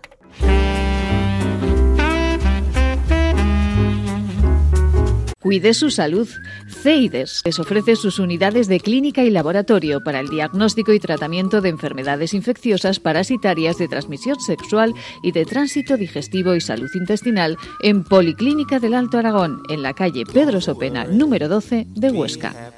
Cuando un gesto tan simple como lavarse las manos no es posible para algunos, se demuestra que no todos somos igual de vulnerables frente al coronavirus. Ayúdanos a paliar las consecuencias de la pandemia entre los más desfavorecidos del planeta. Que tu solidaridad no separe nuestras fronteras. Llama al 900-811-888 o entra en manosunidas.org barra emergencia coronavirus y colabora.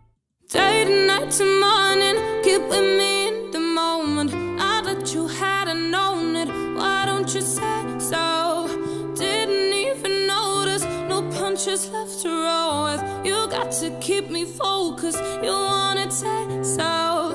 It's been a long time since you fell in love. You coming. You really been yourself. Tell me what must. Qué belleza, qué canción más bonita. Muchas gracias, Eliseo, ¿eh? porque el gestor de contenidos de este programa pues te, realiza una selección musical todos los días de lujo. Y de lujo, también cada miércoles, hablar con una, una mujer muy especial a la que ya la hemos hecho parte de nuestra familia de radio y parte de nuestra familia en nuestro corazoncito. Marta Rodríguez, muy buenos días. Hola, buenos días, Maite. Bueno, eh, bien, pues aquí en, en Huesca con así sin sol, con nubes y fresquito. ¿Y ustedes en Madrid cómo están? Pues nosotros viendo llover, después de Filomena, pues ha venido la lluvia intentando deshelar todo lo que tenemos por aquí y bueno, el, el, el, tiempo no parece que mejore, así que como hablábamos en la otra semana, vamos a tirar de actitud. Efectivamente, tiraremos de actitud, que eso siempre nos lleva a buen puerto. Con Marta, Marta Rodríguez es eh, gerente de Gatea, este centro de formación e intervención en autismo, eh, en el con el que cada miércoles hablamos de, cuestiones de autismo, pero que también nos ayudan mucho, como el tema de la actitud, a, encarar la vida a todos, estemos cercanos o no al autismo. Hoy, Marta, eh, vamos a hablar de grados de autismo, porque igual que todas las cardiopatías no son iguales, pues eh, el autismo no es siempre igual, ¿no? Eso es, en, autismo, si bien es, es, hablar del espectro del autismo, hay diferentes grados. Y bueno, a colación de, las clases que damos de formación en la Francisco de Vitoria a, alumnos que ya se han graduado en psicología y están haciendo su máster, pues nos me ha llamado la atención que los alumnos lo primero que preguntan es si en Gatea tenemos estos chicos con autismo, bueno, ellos les llaman autistas, autistas con altas capacidades y que qué hacen, que que si dibujan maravillosamente o son médicos o tal, bueno, en relación a, lo que se ve en la televisión y a los distintos perfiles estereotipados que ofrecen las series y diferentes películas. Bueno, se frustran mucho ya nada más empezar. ¿Por qué no? sí, porque no es así, porque Book Doctor es un, un, personaje que tiene un, un síndrome inusual, que es el síndrome de Saban, que sí que está dentro del espectro del autismo, pero sí que es importante que nuestros alumnos y la gente sepa que el 70% de las personas que tienen trastorno del espectro del autismo tienen discapacidad intelectual asociada. Al contrario de ser personas eh, superdotadas, son personas que tienen asociado una discapacidad intelectual, lo cual complica mucho más el día a día de ellos. Y del otro 30% que queda, tienen unos coeficientes intelectuales dentro de la norma, lo que ocurre que como tienen intereses muy restringidos, pues imagínate que, solo me gusta jugar con el ordenador o solo me gustan los números.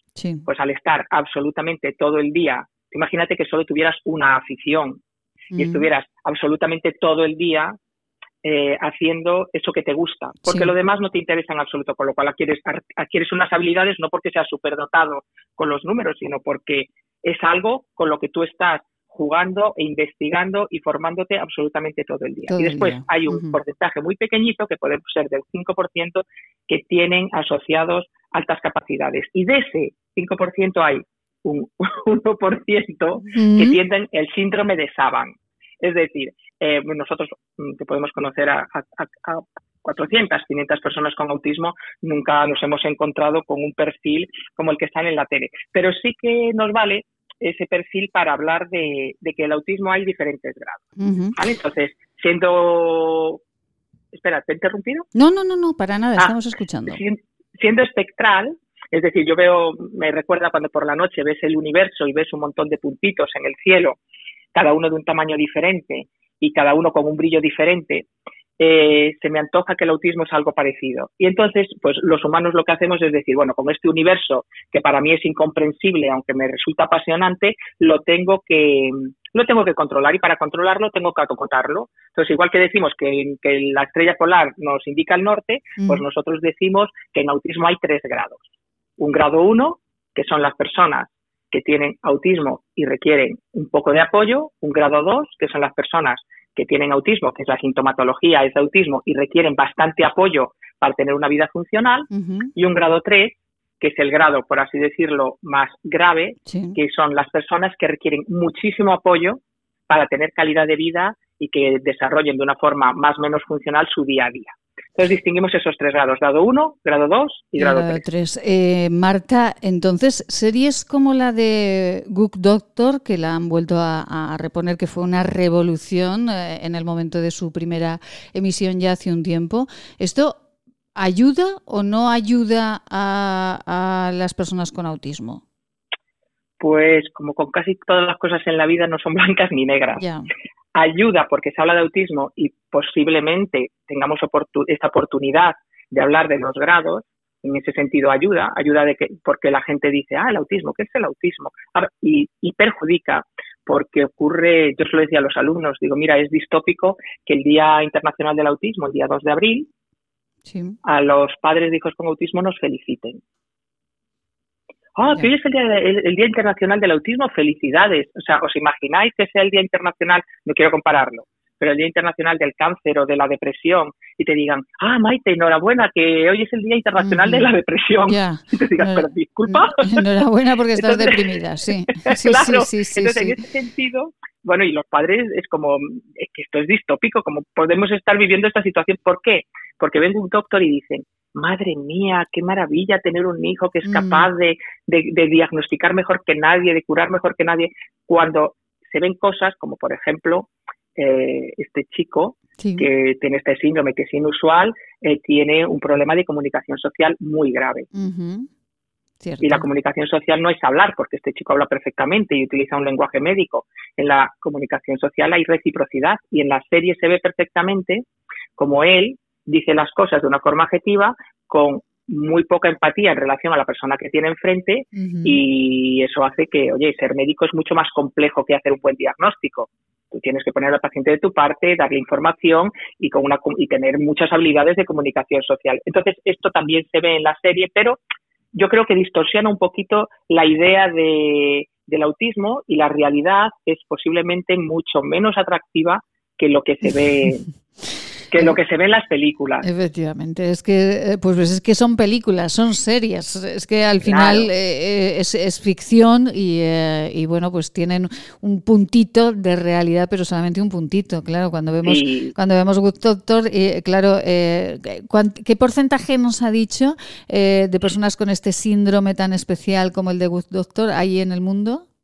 Pues si el 10% pues de las personas que tienen autismo tienen altas capacidades, solo el 10%, de ese 10%, el 1% tienen el síndrome de Saban. En el mundo hay personas contadas que tengan ese síndrome. Claro, es muy inusual. Y que lo tengan y lleguen a una vida tan funcional como la que tiene, no sé cómo se llama, el doctor, no sé, son, el doctor Murphy, además le han puesto Murphy, es verdad, que digo yo, mira, como el, como el, como la ley de Murphy. Es verdad. El doctor Murphy ocurre muy pocas veces y, se ve que ese chico tiene un apoyo social, eh, brutal para, para, para, desarrollar todo eso que tiene. Mm, son casos puntuales, hay que hacer de limón limonada, lo están sacando en la tele y bueno, pues, pues yo creo que hay que aprovechar la ocasión para decir, eh, vale, sí, esto existe, pero el autismo es un, un, trastorno del desarrollo que afecta a todas las áreas del desarrollo, que hay tres grados, que es un continuo y que la mayor parte de las personas que lo tienen necesitan, todas las personas que lo tienen necesitan apoyo,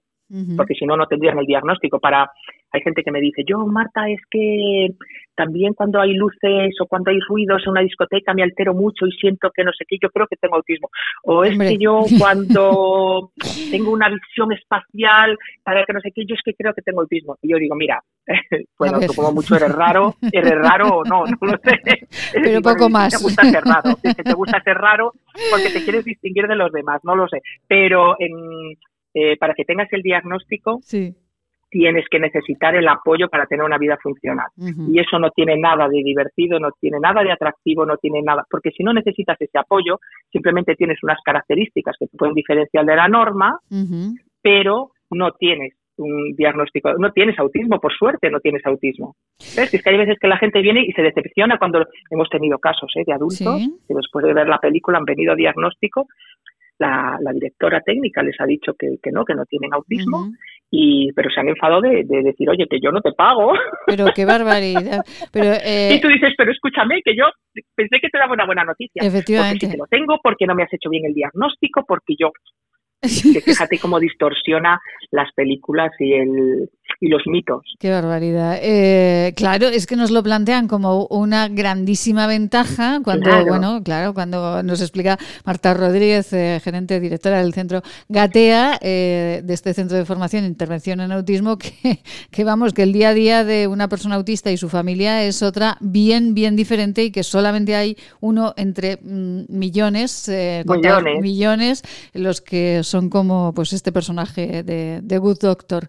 Ay, Dios mío, Dios mío, Marta. Totalmente. Y que necesitamos, las familias de personas con autismo, necesitamos programas como el tuyo, necesitamos, necesitamos oyentes como los tuyos que se interesen por nosotros, porque necesitamos ayuda cuando salimos con nuestros chicos a la calle, cuando llevamos a nuestros chicos al colegio. Necesitamos que los hijos de tus oyentes que no tienen hijos con autismo eh, quieran recibirlos en sus colegios. Necesitamos que cuando vayamos a los parques, eh, tus oyentes perciban que son personas diferentes y que quieren estar en el parque y que se quieren incluir dentro de sus diferencias y queremos que la gente se interese sobre lo que es el autismo, no para que nos admiren, sino para que nos incluyan, porque el, el desconocimiento distancia y el conocimiento hace que las personas siendo muy diferentes, podamos compartir lugares comunes, actividades comunes y, sitios comunes. Es un poquito esto la, labor en la, que, en la que vosotros nos estáis ayudando un montón. Bueno, pues eh, aquí estaremos y seguiremos eh, con esta labor de divulgación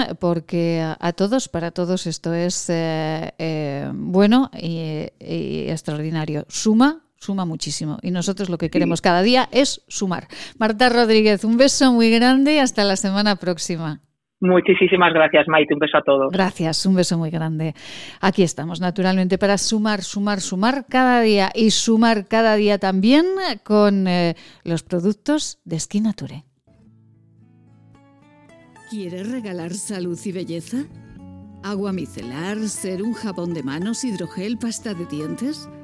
Acaricia a las personas que quieres con la cosmética bio creada por la farmacéutica Marcela Valoroso. Encuéntranos en esquinature.net con descuentos especiales hasta final de mes. Y si quieres un regalo diferente de empresa, seguro podemos ayudarte. esquinature.net Yolanda Mateo es eh, la ganadora de nuestro sorteo Esquinature con ese jabón de manos bio con olor a bergamota y elaborado con eh, aceites muy especiales y eh, bueno que funciona también como antibiótico natural porque lleva pues esa plata que todos los productos de Esquinature llevan. Marcela Valoroso, muy buenos días. Muy buenos días, Maite. Bueno, solo queda que Yolanda Mateo nos dé la dirección y le envían el jabón. Así lo puede probar y decirnos después su opinión. Efectivamente, al igual que hizo nuestra eh, ganadora de la semana pasada, pues eh, nos dice cómo le ha funcionado ese, ese jaboncito. Eh, bueno, el olor a bergamota que nos va a dar la alegría y el sol que hoy no tenemos porque tenemos falta de sol. ¿eh? Vaya, vaya, vaya día tenemos. Bueno, ahí en... que la lluvia, la lluvia vendrá, que vendrá, que vendrá. Efectivamente. Ahí en Zaragoza, eh, Marcela, ¿tienen, ¿tienen nubes también? Pues está muy gris, está muy gris el día y con pinta de que va, que va a llover, pero bueno, es lo que toca en estas épocas del año, o sea que no podemos ir en contra de la naturaleza, sino cuidar el medio ambiente para que eh, vivamos como vivíamos hace unos años atrás, porque si no estos fenómenos que como las nevadas tan grandes que hemos tenido y todo eso que es producto de muchos gestos que hacemos nosotros todos los días y que sin preocuparnos por lo que pase, pues después nos quejamos del clima. Marcela, eh, creo que ya en una ocasión le pregunté, pero ¿por qué de pronto Marcela Valoroso, eh, farmacéutica, una mujer que trabajaba en, eh, después de, de, de, trabajar en otros lugares, trabajaba en París para una grandísima marca cosmética, ¿por qué de pronto se preocupa por crear una cosmética propia y que cuide el medio ambiente? Porque después de muchos años de haber conocido las pieles, de haber eh, visto diferentes fórmulas, eh, siempre me pregunté por qué era necesario formular con plásticos o emulsionantes químicos para hacer una crema que iba a ir en la piel. No veía la coherencia entre la piel, que es un órgano vivo, y plásticos y diferentes ingredientes que, que, no tenían ningún sentido para la piel. Y la verdad es que la cosmética surgió con la época de Cleopatra, que se metía en leche de burra, sí. y posteriormente se hacían cremas muy naturales. Fue después cuando, cuando se empezó a desarrollar la industria de cosmética que se buscaron por un tema de precio, por un tema de resultados de textura, por un tema de conservación de producto, miles de, de cosas se desarrollaron estos ingredientes, productos de la industria petroquímica, que además de vendernos el petróleo, nos venden muchos derivados, mm, como por ejemplo la parafina, por ejemplo conservantes como los parabenos o el fenoxetanol. Entonces, claro, dije, ¿se puede hacer algo con ingredientes naturales y volver al pasado? Y entonces es por eso que surgió surgió la idea. Bueno, una idea fantástica que nos alegra muchísimo y que además eh, se gestase eh, aquí en nuestra comunidad autónoma y es una empresa aragonesa que vende para todo el mundo con esta cosmética tan especial. Marcela, que estoy viendo que el contorno de ojos está agotado en su web. Sí, sí, está, está agotado. Pero bueno, ¿pero qué es esto? ¿Qué, pues, ha pasado? Yo que como ahora con las mascarillas se nos ven más los ojos, pues toda la zona de contorno de ojos nos la cuidamos mucho más. Ajá. Entonces, eh, yo creo que, que los nichos de mercado como contorno de ojos o como lo que antes le damos importancia, como la limpieza, son segmentos que han crecido y que nuestro comportamiento, lo bueno que tiene el ser humano es que vamos adaptándonos a nuestro medio ambiente y nuestros hábitos de consumo cambian también en función de, de dónde vivamos, de cómo vivamos y cuáles sean nuestras necesidades. Bueno, pues nos compraremos el bioojos que veo que sí que eh, podemos comprarlo. Bioojos sí que tenemos. Y este bioojos que es una crema que en este momento nos va a dar la hidratación, la nutrición, que va a actuar sobre las arrugas de expresión, no solamente en la zona de contorno de ojos, sino también en la zona de, del labio y en la zona de la frente, donde hay veces que nos enfadamos y, y fruncimos el ceño, que se nos hacen esas arrugas profundas, pues el bioojos actúa gracias a una planta de Madagascar eh, eficazmente con un efecto Botox vegetal. Pues a, hoy el producto que recomendamos es este Bio Ojos eh, para tener esa mirada alegre que necesitamos eh, absolutamente todos. Bueno, Marcela, mañana decimos qué producto ponemos de regalo esta semanita para que todos los oyentes puedan participar en ello. ¿Le parece? ¿Sabes lo que me gustaría? Que nos empiecen a enviar mensajes de voz. Venga a ver si se animan. Sí. Y con preguntas, como hacíamos antes, ¿te acuerdas? Perfecto, pues me, parece perfecto.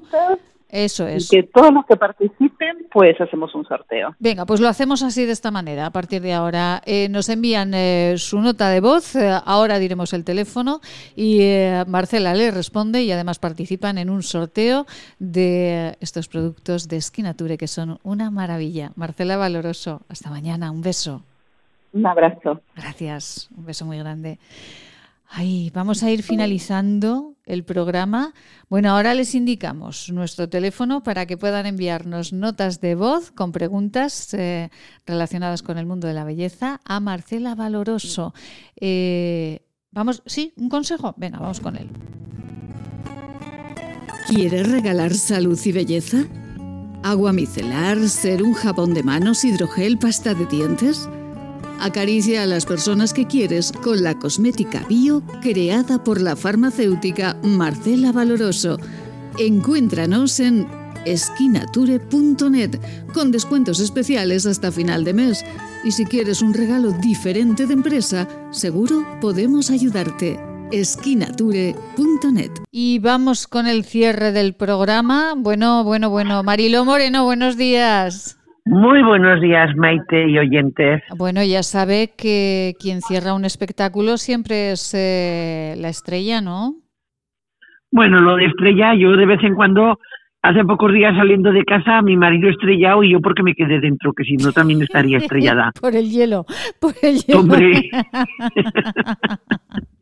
Ay, cómo, cómo, cómo me es, cómo me es, eh, doña Marilo. Bueno, ¿qué va a pasar con el Huesca, con la sociedad de... y Pacheta? Pacheta. Bueno, sí, todavía no he sabido por qué le dicen Pacheta, pero ya lo sabré ya. Ya lo sabrá ya. Pues mm, vamos a ver, don José Rojo, que para mí es todavía don José, sí. ni Pepe ni don Francisco. Sí. Em, vamos a ver. espero, espero que me sorprenda agradablemente esta tarde. Ajá. Él de normal, de normal, según he podido leer y enterarme, es, es un entrenador que de siete de siete equipos que ha, que, que ha estrenado, cuatro eh, han, han ganado en la primer, en el primer en el primer partido. Díaz ha tenido, dando gracias a Dios, para poder tener un contacto más directo con todos los jugadores. Porque este medio parón que ha habido, pues está bien, Ah, yo pienso que le habrá ido muy bien. Eh, yo espero que nos sorprenda agradablemente a todos. Bueno. También tiene el inconveniente de que sigue habiendo gente eh, contaminada con el maldito virus. Mm, esto me fastidia, esto me fastidia muchísimo. Por favor, prudencia, prudencia, prudencia. No significa tener miedo, sino simplemente prudencia y hacer las cosas bien que es fácil, que es fácil. Ocuparse, el problema es que no se deja ver. Claro, ocuparse y no preocuparse, que decía el, eh, nuestro querido doctor Abascal, ocuparse y no preocuparse.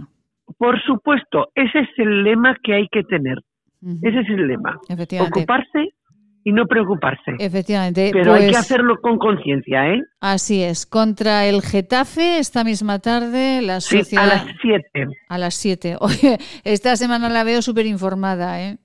Hombre, después de la bronca, de, las mini broncas que me he llevado, alguna, alguna tengo que solucionar.